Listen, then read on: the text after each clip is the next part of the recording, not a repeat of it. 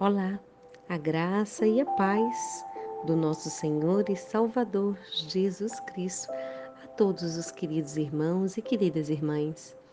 Eu me chamo Anne, sou do Rio Grande do Norte, Brasil, e quero junto com você compartilhar da poderosa palavra de Deus em nome de Jesus. Abra o seu coração Hoje estamos chegando aos Salmos de número 135, que tem por tema Cantai louvores ao Senhor. Acompanhe comigo a meditação e logo depois uma oração para você. Que Deus abençoe desde já a sua família, a sua vida, em nome de Jesus. Aleluia! Louvai o nome do Eterno Louvai, servos do Senhor, que permaneceis na casa do Senhor, nos átrios da casa do nosso Deus. Aleluia! O Senhor é bom. Cantai louvores ao seu nome, que é amável, pois o Senhor escolheu Jacó para si, Israel por sua propriedade. Pois eu sei, o Senhor é grande, o Senhor supera todos os deuses.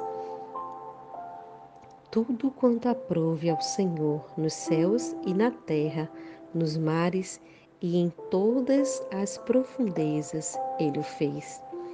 Ele, que dos confins da terra faz subir as nuvens, fez os raios para a chuva e tira os seus antros a ventania, feriu os primogênitos do Egito, desde o homem até o gado. O Senhor realizou em pleno Egito sinais e prodígios contra o Faraó e todos os seus sábios. Feriu numerosas nações e a reis poderosos tirou a vida. Seom, rei dos amorreus, Og, rei de Bazã, e todos os reinos de Canaã e deu a terra deles como despojos em herança a Israel, seu povo. Senhor, teu nome dura para sempre e tua lembrança, Senhor, de geração em geração. O Senhor defenderá seu povo e terá compaixão dos seus servos. Os ídolos pagãos são prata e ouro, obra das mãos humanas. Têm boca, mas não podem falar olhos, mas não conseguem ver, têm ouvidos, mas são incapazes de ouvir, nem mesmo qualquer alento de vida há em seus corpos. Torne-se, portanto, como eles, aqueles que fazem todos e que neles confiam. Casa de Israel, bendizer ao Senhor. Casa de Arão, bendizer ao Senhor. Casa de Levi, bendizer ao Senhor. Vós que temeis ao Senhor, bendizei ao Senhor. De Sião, bendito seja o Senhor que habita em Jerusalém. Aleluia. Glória a Deus, que coisa maravilhosa Nesses estudos dos Salmos, estamos observando as mensagens conforme a ordem na sua composição, na medida do que é possível, claro. Qualquer tentativa de organizar os Salmos em ordem cronológica levaria à frustração da nossa incapacidade de identificar autores e circunstâncias históricas de vários desses salmos sagrados. Enquanto os primeiros são relativamente fáceis, porque sabemos que Moisés viveu antes de Davi e que a perseguição de Davi sofreu foi pelas ordens de Saul, acontece antes também da coração do seu filho Jessé. Há dezenas de salmos que são difíceis de enquadrar dentro de um contexto histórico, mas identificamos o nome como Asaf e Etan, como contemporâneos de Davi.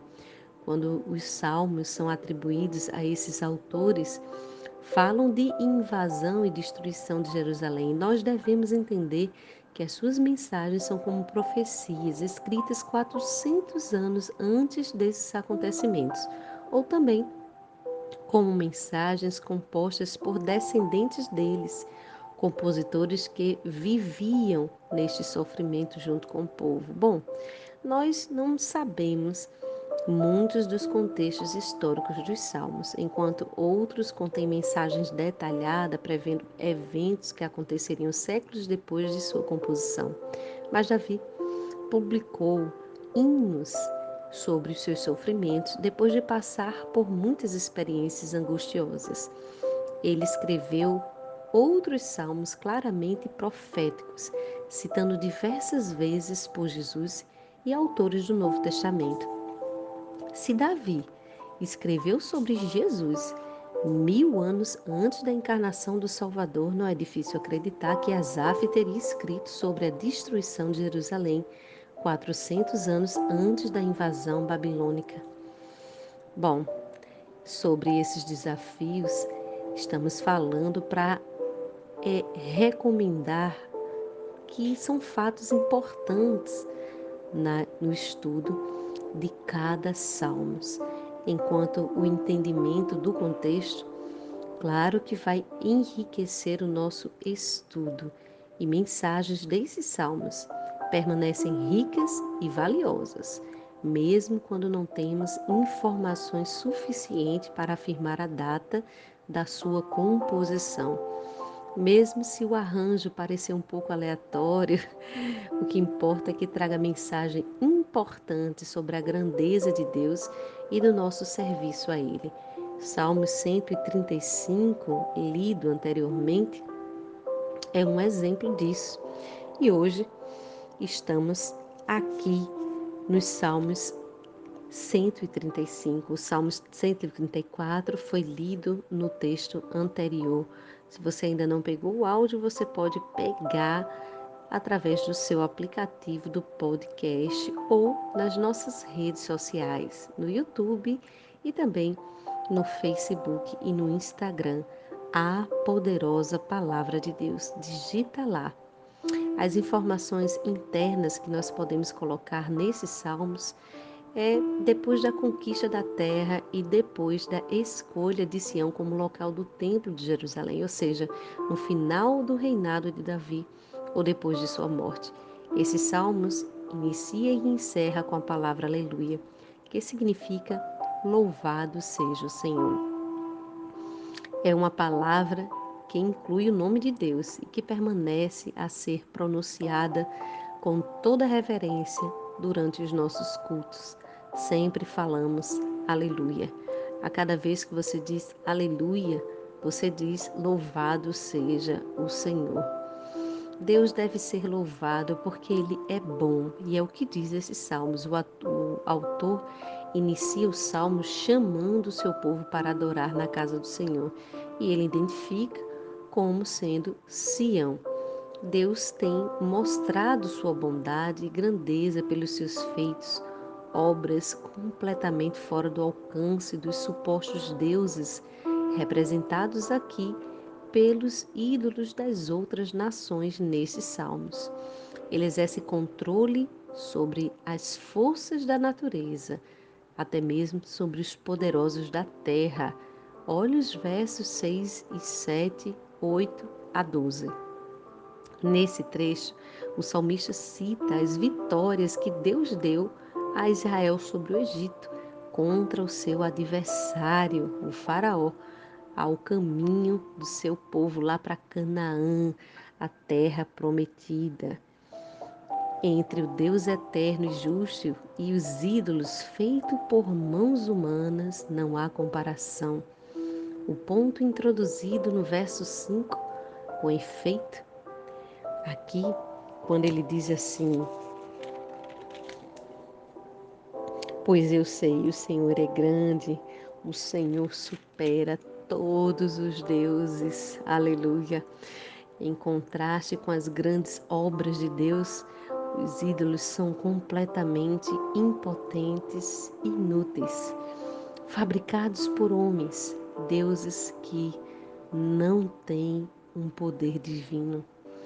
Não há nada a se comparar ao nosso Deus, que é Espírito, é invisível, mas imortal. Louvado seja o Senhor nosso Deus. Aleluia.